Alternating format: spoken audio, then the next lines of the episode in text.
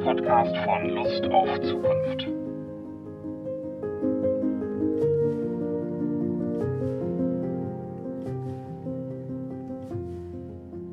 Eine sinnvolle Verkehrswende ist ohne eine Energiewende nicht möglich, denn wenn ich meinen Strom fürs Elektroauto nur aus Kohlekraft gewinne, dann stehe ich wahrscheinlich mit dem Elektroauto am Ende in der CO2-Bilanz sogar schlechter da.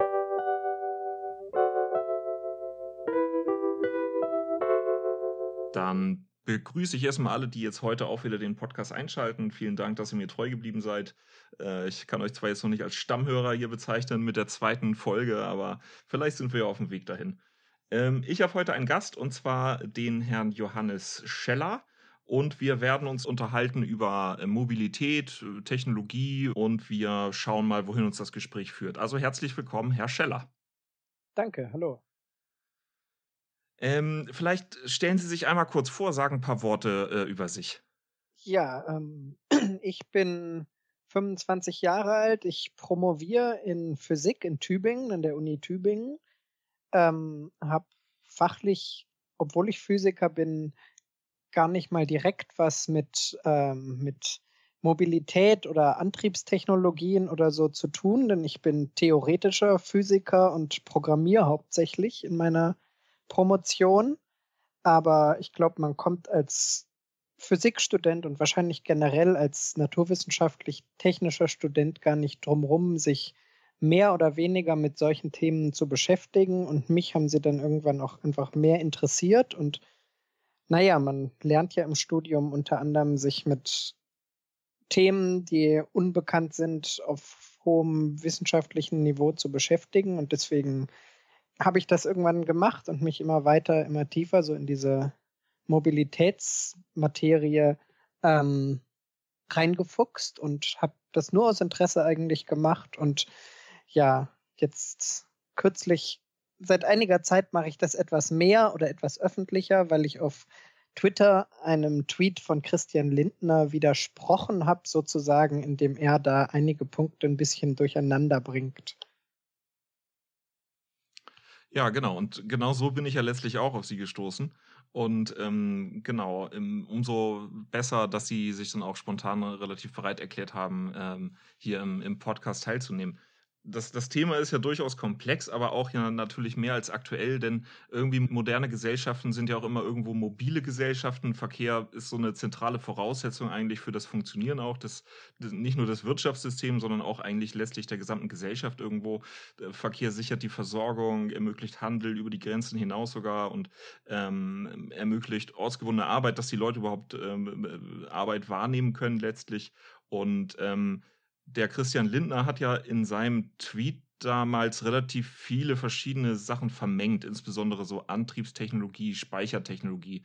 Wo ist denn der Unterschied zwischen Antriebstechnologie, Speichertechnologie und wie hängt das zusammen letztlich? Ja, also bei der Antriebstechnologie geht es eigentlich darum, um die Frage, welche Art von Motor habe ich im Auto? Also was sorgt letztendlich für die Fortbewegung? Ich da gibt's, wenn man es jetzt aufs Auto bezieht, eigentlich nur zwei große Technologien, die wir, die wir zur Verfügung haben oder die zum Einsatz kommen. Das ist der klassische Verbrennungsmotor, also der kann als das kann der Ottomotor sein, der mit Benzin betrieben wird. Das kann der Dieselmotor sein oder bei Mazda gab und wird es vielleicht wieder geben, ganz selten auch noch den Wankelmotor, aber auch das ein Verbrennungsmotor, also wo irgendwas verbrannt wird, explodiert sozusagen, um das mal ein bisschen vereinfacht auszudrücken und dadurch das Auto vorwärts treibt. Und dann haben wir noch den Elektromotor, der Strom nutzt, um das Fortbewegungsmittel, das Auto in dem Fall fortzubewegen. Und die andere Seite ist die Speichertechnologie, weil beide Motoren müssen die Energie auch irgendwie zugeführt bekommen ähm, mit der sie uns fortbewegen. Und bei der Speichertechnologie, da haben wir jetzt, ähm, da geht es darum, wie ich diese Energie speichere, also wie ich die im Auto mitnehmen kann. Für den Verbrenner ist das die Frage, welche Art von Sprit tanke ich, also Benzin, Diesel, Gas, teilweise auch Wasserstoff. Ähm, und dann wiederum anschließend an die Frage, welche Art von Sprit tankt der, woher kommt mein Sprit, also ist das bei Benzin und Diesel ist das ganz klassisch Erdöl. also ein fossiler Brennstoff, wobei beim Benzin in Europa inzwischen 10% Bioethanol ähm, zugemischt sind. Das heißt auch biologischer Kraftstoff, wie sogar beim Biodiesel zu 100% Das so, also pflanzlich angebauter könnte, kann eine Rolle spielen. Es kann aber auch synthetischer Kraftstoff sein. Zum Beispiel ist das beim Wasserstoff der Fall, wenn wir einen Wasserstoffverbrennungsmotor haben, weil wir keinen kaum natürlich vorkommenden elementaren Wasserstoff haben. Deswegen muss man den synthetisieren. Beim Elektromotor geht es, wenn man um Speichertechnologien spricht, um sowas wie den, die Batterie, beziehungsweise, also eigentlich sollte man beim Auto, wenn man es streng nimmt, nicht von der Batterie sprechen, sondern von einem Akku, wenn man von einem Akku immer spricht, wenn er aufladbar ist, aber ähm, das ist nur so ein Detail am Rande. Die Batterie speichert für die meisten Elektroautos heutzutage den Strom. Die Alternative wäre, dass man ihn auch in chemischer Form, also in Form von einem Brennstoff irgendwie ähm, speichert und dann den, die chemische Energie mit einer Brennstoffzelle ähm, in elektrische Energie umwandelt. Und die Brennstoffzelle, die heißt nicht so, weil da drin wirklich ein Feuer brennt, aber man kann sich schon so vorstellen, also chemisch ist es ein gar nicht mal so unähnlicher Prozess. Man bringt einen Brennstoff rein und der wird, das kommt noch Sauerstoff dazu und das wird oxidiert und dabei entsteht eben elektrische Energie statt wie beim Feuer nur große Hitze und der Brennstoff ist auch hinterher weg, also er wird sozusagen verbrannt. Und was hinten als Abgase rauskommt, das hängt wiederum auch davon ab, welchen Brennstoff ich bei der Brennstoffzelle nehme. Das kann, der Klassiker ist Wasserstoff, den man mit Luft dann oder dem Sauerstoff aus der Luft zu Wasser, Wasserdampf macht. Aber es gibt auch andere Brennstoffe, zum Beispiel flüssige oder gasförmige Kohlenwasserstoffe. In dem Fall kommt sogar aus einer Brennstoffzelle, also aus einem Elektroauto CO2 hinten raus. Also okay. das ist es so ja. zusammengefasst. Ja, ähm, danke erstmal. Also, ähm, wenn ich es richtig, ich habe es mir natürlich so ein bisschen als Laie auch immer so vorgestellt, dass der Wasserstoff quasi in einer Brennstoffzelle verbrannt wird und dadurch Energie entsteht. Sie sagen aber, das ist gar nicht so, sondern der wird also oxidiert letztlich ja, Reaktion mit Sauerstoff. Ein Feuer ist ja auch eigentlich nichts anderes als eine Oxidation, glaube ich. Das ist ja auch letztlich nur ja, eine Verbindung richtig. mit Sauerstoff. Ähm, wie, aber wie, also aus Interesse, wie ist es, also wie kommt denn dabei äh, quasi ein, eine Kraft zustande? Also wie kommt bei der Oxidation von Wasserstoff in wahrscheinlich Wasser letztlich ja, H2O? Genau. Wie kommt da dabei eine elektrische Kraft zum Tragen? Also es, was eben der Unterschied zu so einem, zu einem Feuer etwa wäre, ähm, man hat eine Brennstoffzelle funktioniert mit irgendeinem Katalysator, also einem, einem ähm, Material, das an dem Prozess beteiligt ist, ohne dass es verbraucht wird. Also das ist an der Brennstoffzelle dran. Zum Beispiel gibt es da ähm, äh, Katalysatoren, die auf Platinbasis sind und die führen dazu, dass die Temperatur, bei der, der dieser ganze Prozess stattfindet, deutlich runtergesetzt wird. Also die meisten Brennstoffzellen, die wirken bei Temperaturen von deutlich unter 100 Grad, also ein bisschen über Zimmertemperatur. Es gibt auch Hochtemperatur-Brennstoffzellen, die sind tatsächlich, kommen von ihren Temperaturen deutlich, einem Feuer deutlich näher. Im Prinzip hat man da eine Anode und eine Kathode drin. Also es finden da chemische Reaktionen an einer Anode und einer Kathode statt. Das sind die zusammengefasst die Elektroden, an denen wird der Sauerstoff ionisiert an der einen, also an der Anode wird der Sauerstoff ionisiert und dann wandern durch diese Brennstoffzelle die Wasserstoffionen an die andere Seite rüber, an die Kathode, durch ein Elektrolyt, also irgendeine Flüssigkeit, die dazwischen ist. Und an der Kathode verbinden sie sich wiederum mit dem Sauerstoff. Und die Ionen, die Wasserstoffionen, die sind positiv geladen. Und wenn die jetzt von der Anode zur Kathode rüberwandern, dann wird sich an der Kathode immer mehr positive Ladung ansammeln und an der Anode fehlt die dafür, weil die Ionen von da weggekommen sind. Und dieser Unterschied in der Ladung ist im Prinzip eine elektrische Spannung, die sich dann zwischen der Anode und der Kathode aufbaut. Und wenn man das verbindet, fließt ein elektrischer Strom.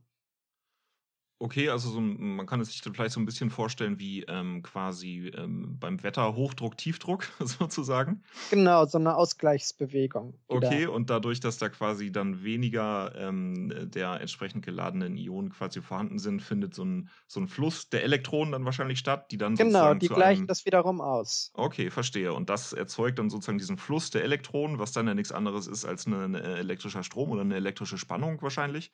Und dadurch hat man dann, okay, verstehe. Ja, gut, das äh, klingt jetzt aber wirklich technologisch schon, schon relativ ausgereift. Ähm, was, was speichert man denn bei, bei, also was muss denn hier gespeichert werden als Antriebsstoff? Das ist dann Wasserstoff irgendwie in einem Behältnis oder wie? Ja, also wie gesagt, es gibt Brennstoffzellen, die mit anderen ähm, Brennstoffen als mit Wasserstoff funktionieren. Also zum Beispiel irgendwie Methanol, also einem Al Alkohol, einem Alkohol. Ähm, das sind meistens dann allerdings Hochtemperatur äh, zum Beispiel. Aber ja, im meist, in den meisten Fällen muss man da den Wasserstoff irgendwie vorhalten. Also den Sauerstoff, den kriegt man aus der Luft. Ähm, den braucht man ja auch für einen Verbrennungsmotor oder so, für die Verbrennung aus der Luft. Aber man muss den Wasserstoff irgendwie in einem Tank speichern und das ist ein ziemlich komplizierter Prozess, weil der Wasserstoff einmal dadurch, dass das, das ist ja das kleinste Atom, das wir haben. Äh, deswegen ist er sehr flüchtig und kommt praktisch, kann durch Metallwände von Tanks durchdiffundieren. Er muss auch bei sehr hohem Druck gespeichert werden und ja, das ist, das kostet tatsächlich beim Wasserstoff sogar Energie, ihn zu speichern. Also der Tankvorgang kostet nicht unwesentlich Energie sozusagen. Wasserstoff ist ja, glaube ich, auch ein sehr reaktionsfreudiges Element. Ne? Also deswegen ja. kommt er wahrscheinlich auch kaum frei vor, weil er sich sozusagen sofort, weil er sofort reagiert mit Richtig, anderen Elementen. Genau. Diese Speichertechnologien, die haben sicherlich ja irgendwie Vor- und Nachteile. Sie haben jetzt gerade schon eine Sache gesagt, nämlich dass um den Antriebsstoff zu speichern, schon bei diesem Vorgang wird sozusagen ja Energie verbraucht letztlich. Gibt es da sonst noch, also was hindert sozusagen auch diese Technologie an, an ihrem Durchbruch? Was sind so die Vor- und Nachteile? Also wenn man die verschiedenen Speichertechnologien und auch die Antriebstechnologien ähm, so miteinander vergleichen will, muss man sich überlegen, was sind so, äh, um dazu einen Schluss zu kommen, was die beste ist, was sind sinnvolle Kriterien, also was für uns relevant ist für den Vergleich von Speichertechnologien ist, wo können wir vielleicht vorhandene Infrastruktur schon nutzen, also das Tankstellennetz zum Betanken der Fahrzeuge, ähm, oder vielleicht können wir auch sogar die Fahrzeuge selber, die wir haben, irgendwie nutzen. Das hat, ist natürlich für eine Technologie von Vorteil. Dann ist eine wichtig, ein wichtiges Kriterium die Energiedichte. Das heißt, wie viel Volumen und wie viel Gewicht brauche ich, um zum Beispiel genug Energie im Auto zu speichern, um damit in Urlaub an die Nordsee zu fahren oder so. Ähm, denn wenn ich eine geringe Energiedichte habe, dann brauche ich natürlich einen großen Tank und äh, muss viel mitnehmen oder zwischendurch unterwegs oft auftanken, um im Urlaub weit zu kommen. Und eine dritte Kategorie, die sehr wichtig ist, ist eigentlich der Wirkungsgrad. Also wie viel von der Energie, die ich am Anfang irgendwie reinstecke, kommt am Ende auch bei mir in der Fortbewegung an. Und was man generell eigentlich sagen kann aus klimatechnischer Sicht, das ist, glaube ich, inzwischen kein Geheimnis mehr, sind natürlich fossile Brennstoffe im Nachteil. Also wenn wir fossile Dinge irgendwie verbrennen, dann haben wir eine ganz schlechte CO2-Bilanz, weil wir dem Kohlenstoffkreislauf der Erde praktisch mehr CO2 zuführen, den CO2-Gehalt in unserer Atmosphäre erhöhen. Deswegen sollten wir auf erneuerbare Energien setzen, erneuerbare Quellen, oder man könnte auch noch drüber streiten, aber das wäre, glaube ich, ein ganz eigener Podcast, ob man auch auf Atomkraft setzen sollte. Mhm. Ähm, ja, jedenfalls sollte man auf erneuerbare Quellen setzen und aus erneuerbaren Quellen, wie wir sie heute haben, kommt entweder Wärme raus, das kriege ich, also die Sonne scheint und es wird warm, das ist auch jedem klar, oder aber Strom, also aus Solarzellen, aus Windrädern, aus Wasserkraftwerken. Und ganz egal, ob ich jetzt irgendwie ähm, damit später mal einen Verbrenner ähm, antreiben möchte oder ein Elektroauto, ich muss diesen Strom eben irgendwie speichern. Am einfachsten geht das, das dürfte niemanden überraschen, für ein Elektroauto, indem ich ihn entweder daraus Wasserstoff für eine Brennstoffzelle mache oder noch einfacher, einfach den Akku oder die Batterie eines Elektroautos auflade. Ähm, und wenn man da jetzt vergleicht, die, den Wirkungsgrad, dann ist das Ergebnis ähm, ziemlich eindeutig. Wir, man spricht da immer von dem Well-to-Wheel-Wirkungsgrad, also eigentlich Bohrloch bis Rad.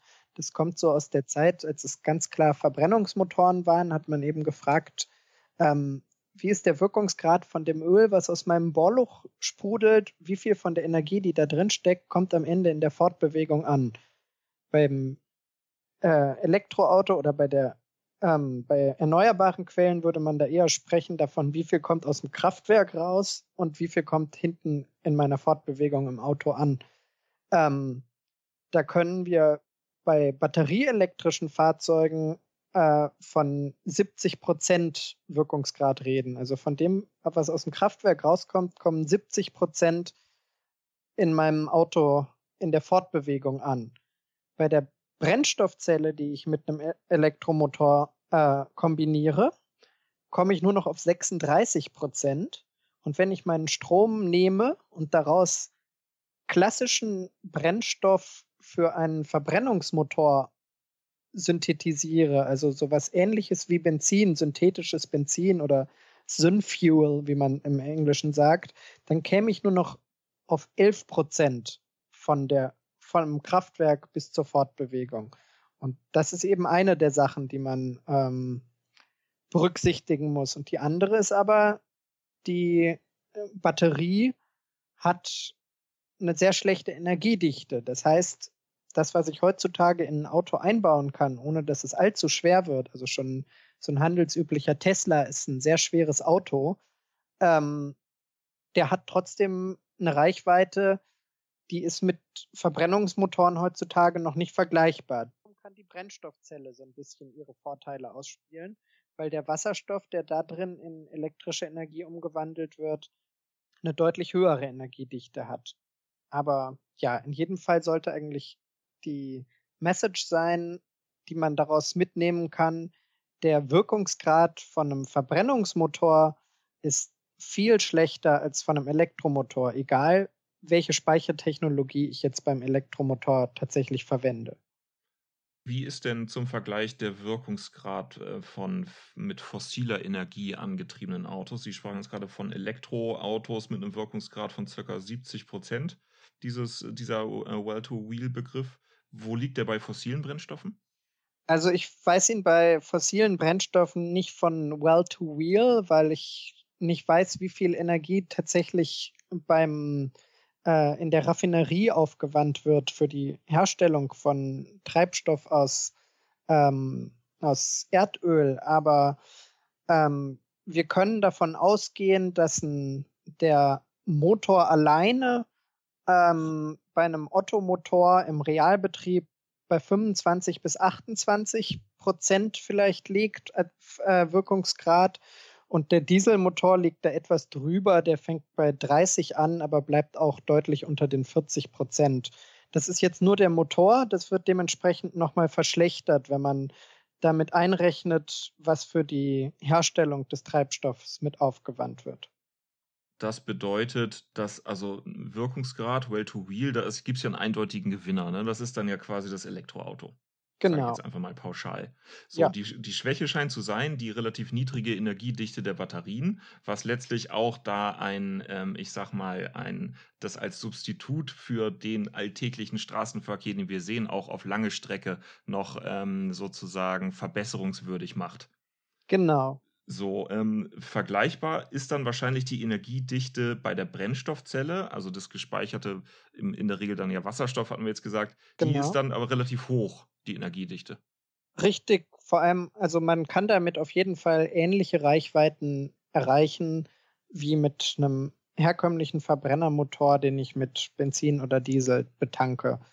Ähm, Das heißt, ich muss ähnlich oft an der Tankstelle fahren. Der Unterschied ist natürlich, es gibt bisher sehr, sehr wenige Tankstellen, wo ich Wasserstoff tanken könnte. Wie würde man die Energiedichte von Batterien erhöht bekommen? Da muss quasi die Dichte zunehmen des Materials, des, des Speichermaterials. Äh, kann man das so sagen? Ja, nicht unbedingt. Also die, die, das würde ja bedeuten, dass die Batterien immer schwerer würden, aber mhm. das werden sie gar nicht. Ähm, da gibt es verschiedene Ansätze, also dass man auf neue Materialien setzt, ähm, die da drin verbaut werden. Ähm, das sind, ist so ein typischer Ansatz. Also es gibt da wir sind, äh, arbeiten im Moment mit hauptsächlich mit Lithium-Ionen-Batterien im Bereich von, von Elektroautos. Das heißt, wir haben sowas ähnliches da drin wie im Laptop oder im Handy-Akku. Es gibt da ganz andere Ansätze, so ein Wundermittel, das ist, das seit einigen Jahren in das große Hoffnung gesetzt wurden und auch noch werden, war und ist immer Graphen. Also das ist ein zwei, komplett zweidimensionaler Stoff aus Kohlenstoff Atomen, die so ein zweidimensionales Netz bilden und daraus hatte man immer gehofft, einen Akku herstellen zu können mit unglaublicher Energiedichte, der auch ganz schnell voll aufgeladen wäre. Ähm, das ist jetzt noch nicht passiert, zumindest noch nicht in einem äh, Maßstab, der irgendwie relevant für die Anwendung wäre und erst recht nicht zu Kosten, die für die Anwendung relevant wären. Aber das ist in erster Linie Forschung an den Materialien, die man da verwendet, um immer bessere Materialien zu bekommen. Nun haben wir ja mit äh, insbesondere Tesla, haben Sie eben auch schon erwähnt, ähm, letztlich ja so ein Pionier in der Rubrik. Ähm, das hat, glaube ich, auch alle großen deutschen Autohersteller überrascht, dass da so ein, äh, so ein äh, Elon Musk ankommt und quasi so ein Siegeszug quasi beginnt mit einem reinen Elektroauto. Ähm, wie kommt denn das, dass das so überrascht hat? Weil ich meine, seit den 90er Jahren spätestens ist das Elektroauto ja auch immer wieder in der Diskussion. Letztlich war, soweit ich es weiß, sogar als das Automobil damals erfunden wurde, war letztlich ja die erst, das erste Auto war ja ein Elektroauto. Also wieso, wieso tun wir uns so schwer als Gesellschaft mit dem Elektroauto? Also ich glaube, der, der Erfolg des, des ähm, Teslas ist ganz viel auch eine, eine Image-Sache. Also das Elektroauto hatte vielleicht lange so ein Müsli-Öko-Image. Wenn man an Elektroauto gedacht hat, dann hat man eher so an Amateurbauten gedacht, äh, wo irgendwelche Hobbybastler sich so ein Fahrzeug mit Elektromotor und einer Batterie zusammengefrickelt haben und damit 30 Kilometer weit gekommen sind. Und ähm, Tesla hat dann ja ursprünglich mit dem Tesla Roadster, also einem Sportwagen, begonnen, der noch nicht besonders erfolgreich war, weil er einfach auch technisch noch nicht so weit war wie später das Modell S zum Beispiel. Ähm, also ich glaube, der Tesla-Erfolg ist ganz groß ein, eine Image-Sache. Dann ist die Technik einfach eben weiter fortgeschritten als früher. Das heißt, wir haben schon uns bei der Batterietechnologie deutlich verbessert dann ähm, tun wir uns natürlich immer noch schwer damit, dass wir, also was das alles mit sich zieht, wenn wir unsere Autos Stück für Stück auf äh, Elektroantrieb umsetzen. Also wir müssen irgendwie auf jeden Fall langfristig dann irgendwann unsere Kraftwerkskapazitäten ausbauen, einfach weil wir mehr Strom brauchen als bisher eine sinnvolle Verkehrswende ist ohne eine Energiewende nicht möglich, denn wenn ich meinen Strom fürs Elektroauto nur aus Kohlekraft gewinne, dann stehe ich wahrscheinlich mit dem Elektroauto am Ende in der CO2-Bilanz sogar schlechter da als mit einem Verbrennungsmotor. Das heißt, wir müssen dafür sorgen, dass die, der Strom für die Elektroautos ähm, aus, äh, aus erneuerbaren Quellen kommt. Interessant ist dabei auch wenn wir immer über Brennstoffzellen reden. Im Moment kommt der größte Teil des Wasserstoffs, den wir in Deutschland verwenden, nicht aus der Elektrolyse von Wasser, also dass man mit Strom Wasser in Wasserstoff und Sauerstoff spaltet, sondern er wird aus fossilen Brennstoffen hergestellt. Und dabei entsteht auch jede Menge CO2 bei der Herstellung. Ja, jedenfalls, wir müssen, es hängt noch viel mit dran und vor allem bei uns in Deutschland hängt letztendlich noch mit dran, dass ein Elektroauto ähm, durch die deutlich einfachere Technik des Motors ähm, viel weniger Wertschöpfung für Autohersteller bedeutet. Und das ist natürlich in einem Autoland wie Deutschland dann auch eine, eine Frage der Wirtschaftspolitik, wenn man äh, sich dazu entscheidet, auf Elektroautos umzusteigen. Das kann Arbeitsplätze kosten. Und es ist ja nun mal so, dass die Autohersteller in Deutschland sich da lange ein bisschen dagegen gesträubt haben und es deswegen jetzt ein bisschen aussieht, als hätte man da die Chance vertan, dass Deutschland wieder führend auf einem solchen Gebiet werden könnte und hat natürlich dann Angst, wenn sich diese Technologie aus, äh, ausbreitet, durchsetzt, dass sie dann, dass Deutschland dadurch so ein bisschen die technologische und wirtschaftliche Führerschaft im Mobilitätssektor verlieren kann. Ja, also ich äh, kann das schon verstehen, weil ähm, letztlich wenn man an Elektroautos gedacht hat, noch so vor zehn Jahren, dann hat man vielleicht irgendwie so einen rumpeligen Einsitzer irgendwie vor Augen gehabt. Ne? Genau. Das waren da, glaube ich, auch so diese typischen Elektroautos, die damals halt wirklich am Markt waren, so Einsitzer irgendwie mit so einer kleinen Kabine, die man einfach aus einem kulturellen Aspekt heraus als Autofahrer, der es gewohnt ist, irgendwie da brummt es und man spürt irgendwie die Kraft, wenn man aufs Pedal tritt und so weiter. Ähm, das war so aus einem kulturellen Aspekt heraus wahrscheinlich irgendwie wirklich schwer zu vereinbaren. Ne? Richtig. So, ähm, Interessant fand ich jetzt mal den Aspekt, dass eigentlich um die Wirtschaftlichkeit oder auch beziehungsweise den CO2-Effekt, den wir uns ja erhoffen, nämlich eine Reduktion von CO2-Emissionen im Verkehrssektor, um den zu generieren, dass eigentlich die Voraussetzung für diese Verkehrswende ähm, erstmal die Energiewende ist. Äh, so, ähm, weil Elektroauto ist erstmal gut, wenn aber, die, wenn aber der Strom für das Elektroauto erzeugt wird ähm, durch CO2-Emissionen sozusagen, dann ist es ja letztlich ein Nullsummenspiel. Dann fahren wir zwar super emissionsfrei Auto, aber die Emission hat vorher an anderer Stelle sozusagen stattgefunden. Ne? Ganz genau, ja. Also ja. Ähm, es ist mit dem aktuellen Strommix, den wir in Deutschland haben, ähm, ist es schon so, dass der Vorteil beim Elektroauto liegt, zumindest nach entsprechend langer Zeit. Das liegt einfach daran, dass die Batterieherstellung, also jetzt mal für batterieelektrische Autos gesprochen, die Batterieherstellung kostet auch CO2, aber nach genügend langer Zeit deutlich innerhalb der Lebensdauer eines Autos, der durchschnittlichen, ist das, ist die Gesamtbilanz des Elektroautos in, in, Deutschland schon besser als die des Verbrennermotors. Aber wenn ich zum Beispiel nach Norwegen gucke, das ist, glaube ich, das Land, das prozentual die meisten Elektroautos zugelassen hat. Also wer da mal war, der sieht auch an jeder Ecke Tesla rumfahren. Äh, die haben über 95 Prozent ihres Stroms kommen aus erneuerbaren Quellen, beziehungsweise hauptsächlich aus Wasserkraft. Bei denen lohnt sich das natürlich aus der CO2-Sicht noch viel schneller, ein Elektroauto äh, zu betreiben. Da ist bestimmt auch ein Zusammenhang da, dass das da so erfolgreich ist, wo erstens viel Strom verfügbar ist und zweitens sauberer Strom. Ist das dann auch ähm, so eine Art äh, verkehrspolitische Disruption sozusagen? Also wenn man ähm, wenn man das so sehen möchte, dass sozusagen wirklich äh, da ein Durchbruch irgendwie nochmal passiert in, in der Energiedichte äh, oder vielleicht auch ähm, in, der, in der Art, wie wir Energie erzeugen, sozusagen, dass das dann wiederum den Weg bereiten könnte, äh, an, dem, an dem Beispiel von Norwegen äh, vielleicht ganz gut zu sehen, wenn der Strom in ausreichendem Maße zur Verfügung steht, ähm, einen entsprechenden Preis hat. Das ist ja auch immer so eine Sache. Man möchte vielleicht ja. gerne irgendwie was für die Umwelt tun, aber man ist jetzt nicht bereit, für den Verkehr doppelt so viel auszugeben wie jetzt für, mit seinem Verbrenner sozusagen. Kann, kann das ein Weg sein in so eine Disruption hinein? Ähm, ich würde sagen, es ist noch nicht ausreichend. Also auch um wieder bei dem Beispiel Norwegen zu bleiben, da gab es auch extreme Förderungen in der Anfangszeit für die Elektroautos. Das heißt, der Wegfall der Kfz-Steuer, der Wegfall der Mehrwertsteuer beim Kauf. Man konnte an jeder Menge Parkplätzen kostenlos parken und gleichzeitig auftanken. Man konnte in Städten die Busspur benutzen und damit am Stau vorbeifahren. Also das waren jede Menge Vorteile, mit denen der Staat noch versucht hat, das Elektroautofahren schmackhaft zu machen. Und ich glaube, solche Lenkungen muss es doch noch geben, damit sich da was bewegt, vor allem damit sich schnell genug was bewegt, um Klimawandel, um auf den Klimawandel klimapolitisch äh, noch rechtzeitig Einfluss nehmen zu können.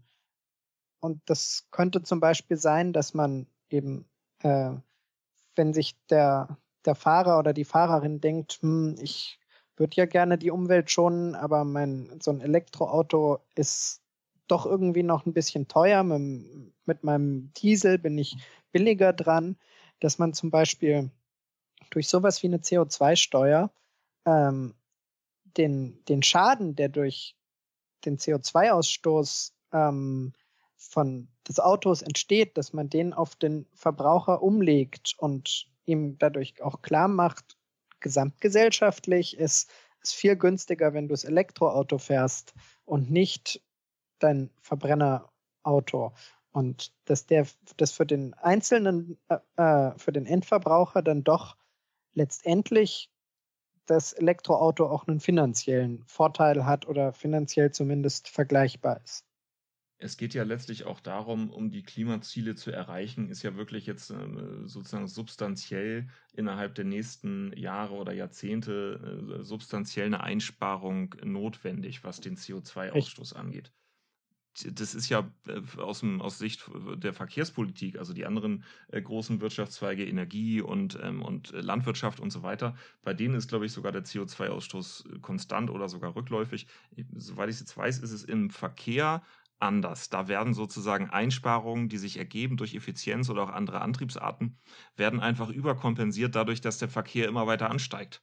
Ist genau, das, da so ja, das, da spricht man von dem Rebound-Effekt, also dass man die ähm, die Einsparungen, die man hat, äh, man denkt sich, ja, mein Auto ist doch viel effizienter geworden. Jetzt kann ich mir ein, eigentlich auch ein SUV leisten und vorher hatte ich nur irgendwie einen Kompaktwagen. Jetzt kann ich ein SUV nehmen. Das Auto ist doch effizienter geworden.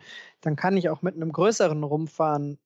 Ähm, durch solche psychologischen Effekte wird da ganz viel der eigentlichen Einsparungen leider wieder kompensiert. Und äh, es ist so, dass die Zulassungen größerer Autos im Moment wieder steigen und zumindest bei den deutschen Herstellern auch die, der Flottenverbrauch der verkauften Autos stagniert oder steigt. Am Beispiel von Norwegen haben wir eben ja auch gehört, dass ja auch ähm, letztlich auch ein politischer Wille da sein muss, ne, um sowas ja. zu erreichen. Also um wirklich ähm, so eine Verkehrswende herbeizuführen müsste es so sein, dass ein politischer Wille da ist, der sagt, Leute, wir stehen dahinter, kauft euch Elektroautos, möglichst noch irgendwie mit äh, Strom betrieben, der aus ökologischer Erzeugung stammt. Wir ähm, helfen euch bei der Anschaffung, ähm, Steuererlass und so weiter. Ähm, da habe ich so den Eindruck, dass da nicht viel von zu sehen ist. Ne? Also ist das vielleicht die Angst um die Automobilindustrie, die noch nicht konkurrenzfähig ist mit Elektroautos? Oder worum, was, was kann da noch ein Hinderungsgrund sein?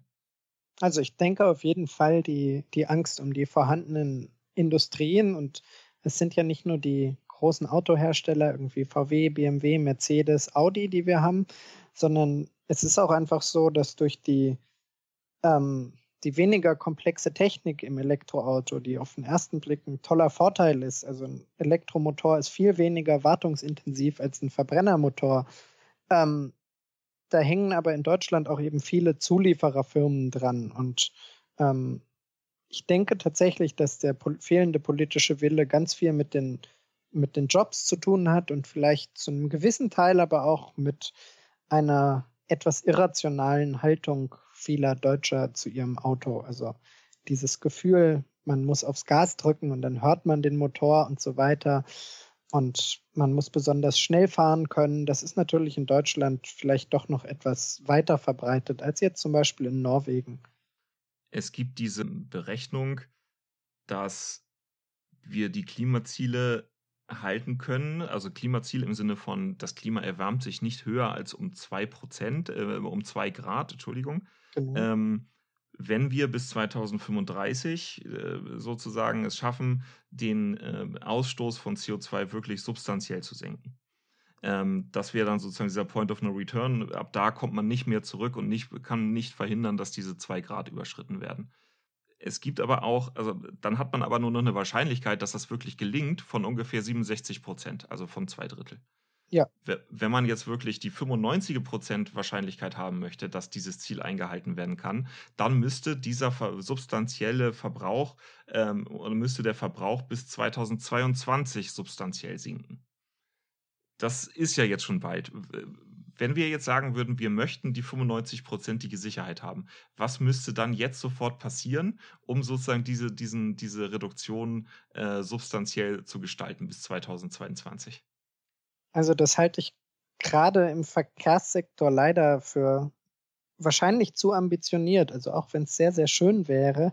Aber das Problem ist, selbst wenn Mercedes gestern auf der Aktionärsversammlung verkündet hätte, dass sie ab heute nur noch Elektroautos verkaufen würden und gleichzeitig hätte irgendwie hätten die großen Stromversorger in Deutschland angekündigt, sie würden es schaffen, bis Ende des Jahres die Stromversorgung komplett auf CO2-neutrale Quellen umzustellen, was ja beides schon, schon sehr weit äh, hergeholt ist, dann würde das ja noch Jahre dauern, bis tatsächlich der Bestand an Autos in Deutschland durch Elektroautos ersetzt wäre. Das heißt, das ist bis in drei Jahren leider wahrscheinlich ein zu ambitioniertes Ziel. Was man aber auf jeden Fall machen muss, ist, man sollte sich nicht nur auf die technische Seite verlassen. Also da wird sicher ganz viel kommen und man kann heutzutage ein Auto deutlich weniger klimaschädlich betreiben, als man es vor zehn Jahren konnte und erst recht, als man es vor 50 Jahren konnte. Aber es muss doch wahrscheinlich auch ähm, jeder Einzelne und die Gesellschaft als Ganzes äh, irgendwie umdenken und das Mobilitätsverhalten ändern. Das heißt, dass man in den Städten versucht, möglichst ganz aufs Auto zu verzichten. Wer innerhalb einer Stadt sich fortbewegt, muss dann eben auf öffentliche Verkehrsmittel oder auf ähm, aufs Fahrrad oder von mir aus auf E-Scooter oder sonst was umsteigen oder man reduziert es zumindest drastisch, indem man ähm, so Ride-Pooling äh, Dinge wie Uber oder so verwendet. Ähm, wo mehrere Leute das Auto gleichzeitig nutzen können oder direkt nacheinander, wo das möglichst wenig Leerfahrt hat und möglichst wenig leer rumsteht. Ähm, oder auch in den, in den Fahrten vom Land auf die Städte sollte man das Eisenbahnnetz so weit ausbauen, dass die, die, ähm, der Pendel, der, die Berufspendler möglichst weit auf die öffentlichen Verkehrsmittel umsteigen können so dass das Autofahren eben reduziert wird und genauso auch zum Beispiel das Fliegen. Also bei innerdeutschen und innereuropäischen Strecken ist das Fliegen leider immer noch konkurrenzlos billig und das ist eigentlich, ähm, wenn man so ambitionierte Klimaziele hat, dass man äh, diese 95-prozentige Sicherheit haben möchte, ähm, dann ist das eigentlich nicht haltbar. Gerade vor dem Hintergrund, ähm, was Sie jetzt gerade gesagt haben, dass der Restbestand der Autos mit Verbrennungsmotor, der wird natürlich auch 2035 noch ein Problem sein, ne, wenn wir so weitermachen in der Geschwindigkeit wie aktuell. Bestimmt, ja. So, oder? Weil ich meine, das sind auch nur noch äh, 15, 17 Jahre sozusagen. Und äh, auch da wird es ja noch einen Riesenbestand geben. Ich habe gerade nochmal gelesen, dass der Anteil an Oldtimern, also an Autos, die irgendwie älter sind als 20, 30 Jahre, dass der auch immer weiter ansteigt. Also wenn dieser Trend nicht gestoppt wird, dann also eigentlich sind wir da ja auch schon längst überfällig jetzt, um das bis 2035 substanziell zu reduzieren. Auch das wird sicher sportlich, um es mal so zu sagen. Also ähm, da muss eben das Ziel sein, dass zumindest in der, in der breiten Masse des ähm, wir einen Umstieg auf, ähm, auf andere, auf, ja, auf CO2-neutrale Techniken haben, also vermutlich das Elektroauto. Es das ist ja auch so ein bisschen der Grund, warum einige Menschen in der Politik das äh, Glück so ein bisschen in den, in den synthetischen Kraftstoffen für Verbrennungsmotoren suchen, dass sie eben sagen, wir können damit die vorhandenen Fahrzeuge noch weiter betreiben. Das mag zwar ein Punkt sein, aber ähm, das bedeutet halt andererseits, dadurch, dass wir da diese äh, schlechte, diesen schlechten Wirkungsgrad von 11 Prozent haben, wenn wir Verbrennungstreibstoffe äh, synthetisieren, bedeutet das, dass wir, um die gleiche Laufleistung mit unseren Autos noch zu erreichen, unser Kraftwerksnetz noch viel stärker ausbauen müssten, als wenn wir diese äh, Kilometerleistung mit Elektroautos erreichen wollten. Das macht es also nicht unbedingt, das macht es nur am einen Punkt einfacher, aber an einem anderen dafür äh, um ein Vielfaches schwerer. Sie haben ja eben auch schon gesagt, dass letztlich auch eine Verhaltensänderung jedes Einzelnen notwendig ist, um das irgendwo zu reduzieren. Ne? Eigentlich sollte man ja meinen, dass das auch irgendwo nahe liegt. Ich habe ein bisschen recherchiert und habe mal nach einer ganz aufschlussreichen, habe eine ganz aufschlussreiche Untersuchung gefunden von der äh, MacArthur Stiftung. Die haben ein paar Kernbotschaften rausgearbeitet, nämlich das durchschnittliche Auto in Europa ist 92 Prozent der Zeit ungenutzt, also steht letztlich ja. geparkt, so, hat durchschnittlich fünf Sitzplätze, von denen aber nur 1,5 je Fahrt genutzt werden. Gleichzeitig ist es aber so, dass eigentlich ja ein, die Infrastruktur unseres Landes, also wenn man an irgendeine Stadt denkt, die Infrastruktur jeder Stadt ist letztlich ja total auf Autos fokussiert. Und die haben ausgerechnet, 50 Prozent der Fläche einer Stadt wird von Infrastruktur für Automobile eingenommen. Also inklusive Straßen, inklusive Tankstellen, Parkplätze, alles rund ums Auto nimmt 50 Prozent der Fläche einer Stadt ein. Die Straßen sind aber gleichzeitig nur zu 5 Prozent der Zeit voll ausgelastet sind dann aber auch nur von 10, äh, zu 10 Prozent von Autos bedeckt.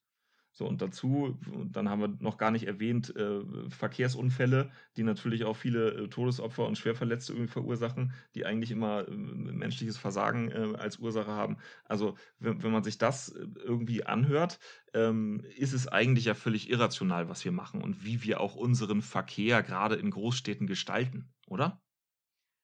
In gewisser Weise ja. Also, ähm, es ist natürlich sehr komfortabel mit dem, mit dem motorisierten Individualverkehr, wie wir ihn im Moment haben. Aber gerade bei Städten ist das wahrscheinlich nicht mehr zeitgemäß. Also auf dem Land ist das auf jeden Fall was anderes, weil sich da ähm, auch öffentlicher Nahverkehr längst nicht so rentieren kann. Also wer irgendwie mal auf dem Dorf gewohnt hat, der kennt das, dass am Sonntag nur drei Busse in die Stadt fahren insgesamt über den ganzen Tag ähm, da ist man so ein bisschen aufs Auto angewiesen. Ähm, in den Städten ist es aus all den genannten äh, Gründen tatsächlich ziemlicher Unsinn, ähm, dass man da, dass da jeder ein Auto besitzt. Da können sicher auch so neue Konzepte und wie Uber oder sowas ähm, ein bisschen Abhilfe schaffen, weil so ein Fahrzeug, das für Uber genutzt wird, steht natürlich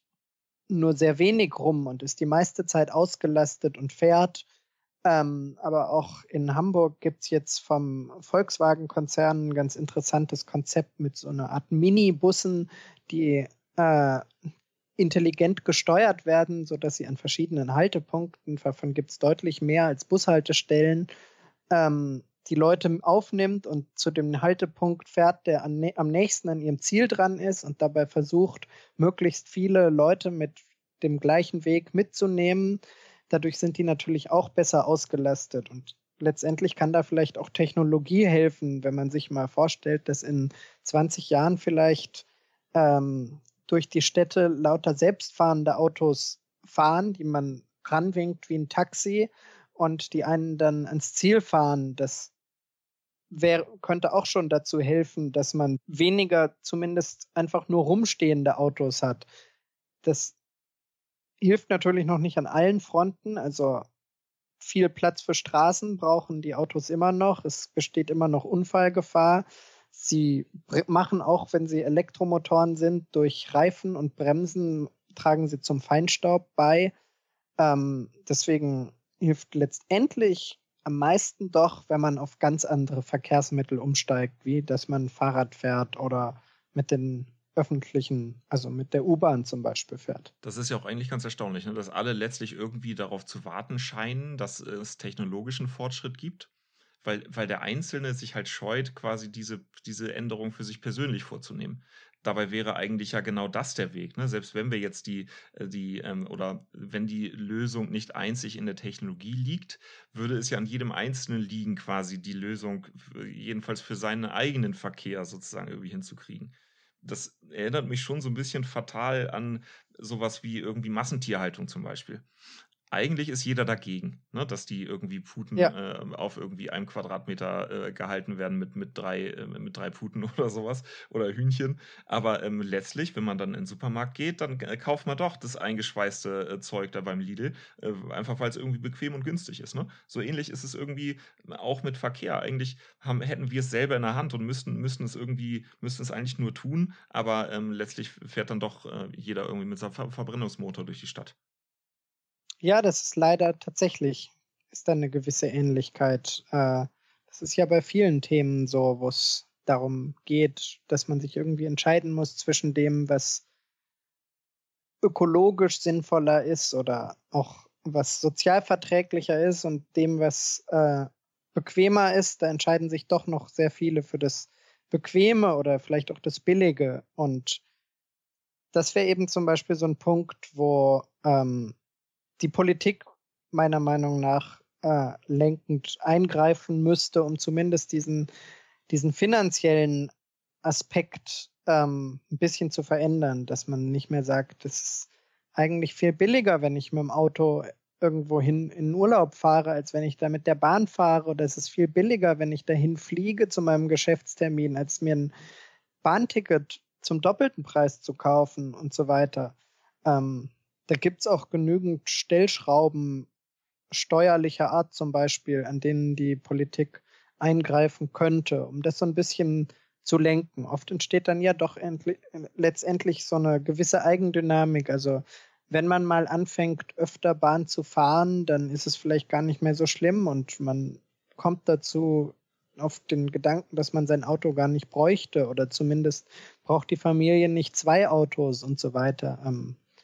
Ja, da hoffe ich, dass die Politik irgendwann doch anfängt, so einen, so einen Anstoß zu geben indem sie letztlich auch dem öffentlichen Nahverkehr ähm, oder auch dem öffentlichen Fernverkehr, muss ja nicht nur auf den Nahverkehr beschränkt sein, einfach den, äh, den Kostenvorteil irgendwie verschafft. Ne?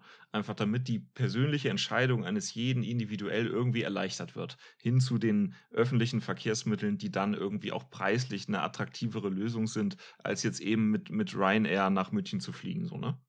Richtig, ja, also gerade beim Fernverkehr ist es übrigens interessanterweise so, äh, wir haben ja in Deutschland ein recht komplexes Mehrwertsteuersystem und während ähm, Nahverkehrsstrecken unter 50 Kilometern, glaube ich, reduzierten Mehrwertsteuersatz, also von, ich glaube, 7 Prozent haben, sind es bei Fernverkehrstickets die vollen 19 Prozent.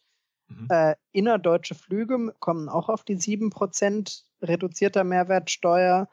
Und internationale Flüge sind ganz von der Mehrwertsteuer befreit, aufgrund von relativ alten äh, zwischenstaatlichen Verträgen über den Luftverkehr. Also letztlich irgendwie eine schon relativ offensichtliche Fehlsteuerung einfach, ne? Also ja. wenn der politische Wille zur Änderung irgendwo da wäre, dann gäbe es auch relativ offensichtliche Maßnahmen, die man treffen könnte. Ne? Ich, ähm, mir ist jetzt irgendwie gerade so ein bisschen der Begriff gekommen von so einer Art soziokulturellen Trägheit, die irgendwie jeder Einzelne ja hat, sich da komplett umzustellen. Und genau diese soziokulturelle Trägheit, die müsste aufgebrochen werden, indem der, indem der Staat halt entsprechend geeignete Maßnahmen in die Wege leitet. So, ne? Richtig. Richtig, ganz genau. Ich habe das Gefühl, das war jetzt auch ein ganz gutes Schlusswort eigentlich. Ja, ich denke auch. Und man kann natürlich an die Zuhörerinnen und Zuhörer appellieren, da selber mal drüber nachzudenken, wo man sein Mobilitätsverhalten selbst ändern kann und wo man vielleicht mal aufs Auto, auf den Kurzstreckenflug oder sonst was verzichten kann und stattdessen ein ökologischeres Verkehrsmittel verwendet das wäre auf jeden Fall ein Anfang. Ich denke auch. Also, Johannes Scheller, vielen Dank für das Podcast-Interview äh, und für Sie alles Gute. Dankeschön, sehr gerne.